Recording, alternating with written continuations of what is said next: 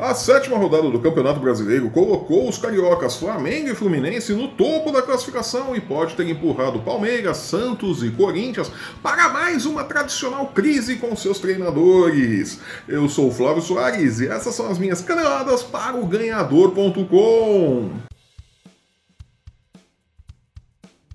duelo de interinos entre Maurício Barbieri do Flamengo e Thiago Largue do Atlético Mineiro, que valia a liderança do Brasileirão, terminou com o triunfo dos cariocas. Embora apresente um trabalho ainda menos consistente que o de Largue, sob orientação de Barbieri, o bom elenco do Flamengo conseguiu uma importante vitória no Horto, acabando com a invencibilidade doméstica do Galo no Brasileiro. Vitória, que colocou o Urubu no topo da tabela, seguido por quem poderia imaginar, não é mesmo? O Fluminense de Abel Braga, que, como quem não quer nada, realiza o melhor trabalho técnico do torneio e coloca um elenco de talento limitado na parte superior da tabela. Agora é cuidar para manter o vestiário do Fluminense blindado após a saída de Paulo Autuori, que depois de cinco meses de trabalho cansou da bagunça das laranjeiras. Né? Vamos lembrar que o Fluminense tem uma situação complicada, né? não tem dinheiro em caixa, tá difícil as coisas ali no Fluminense. O Paulo Autuori ficou de saco cheio disso tudo, né? E lá no Morumbi a galera ficou. Ah, Paulo Autuori! Ah, Paulo Autuori! Paulo Autuori. Basta o Paulo Autuori entrar no mercado que o Morumbi suspira pelo técnico, né? Eita, nós. Saindo do Rio de Janeiro e pousando em São Paulo, a sétima rodada do brasileiro pode ter reflexos negativos em três grandes paulistas. Jair Ventura no Santos conseguiu mais uma derrota, desta vez contra o Cruzeiro, e é, sem sombra de dúvidas, o mais ameaçado de cair antes mesmo da pausa para a Copa do Mundo.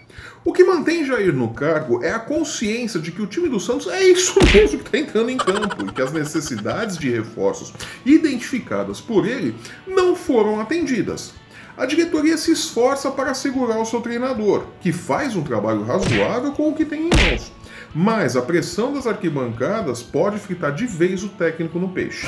Roger Machado, que deu um cala-boca na torcida do Palmeiras, na, que pedia sua demissão, na sexta rodada, de novo não conseguiu um bom desempenho na derrota em casa. É, foi lá no Allianz Parque para o esporte no último domingo por 3 a 2. O time à parte, que sem vibração nem de longe lembrou o dono da melhor campanha na Libertadores e a equipe candidata ao título brasileiro.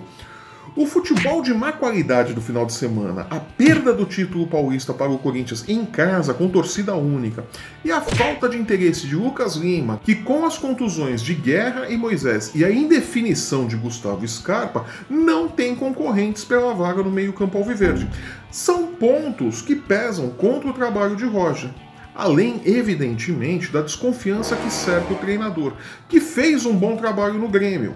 Trabalho este que gera frutos hoje nas mãos de Renato Gaúcho, que soube aproveitar a boa herança deixada por Roger.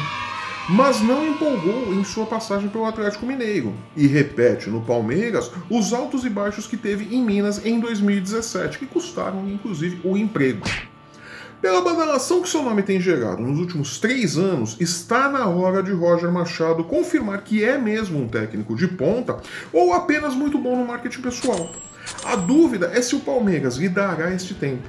A diretoria do clube indica que sim, mas os gritos da torcida podem mudar isso muito rapidamente.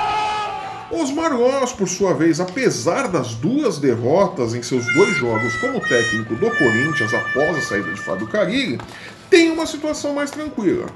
O treinador passa por um momento de tolerância com a torcida que sabe a dificuldade que é substituir Fábio Carilli, que, verdade seja dita, entregava um trabalho menos consistente desde a reta final do Campeonato Brasileiro de 2017. Porém, não podemos esquecer que nos momentos cruciais e quando valia título, o Corinthians de Carilli, mesmo em baixa, não negava fogo. Loz ainda não está nesse patamar, mas pode chegar lá. A primeira vitória, entretanto, precisa vir logo, ou a pressão pelo resultado pode tornar estas cinco rodadas antes da pausa para a Copa do Mundo um verdadeiro inferno capaz de custar o emprego do jovem treinador. De todo modo, é muito cedo para se pensar em demissões.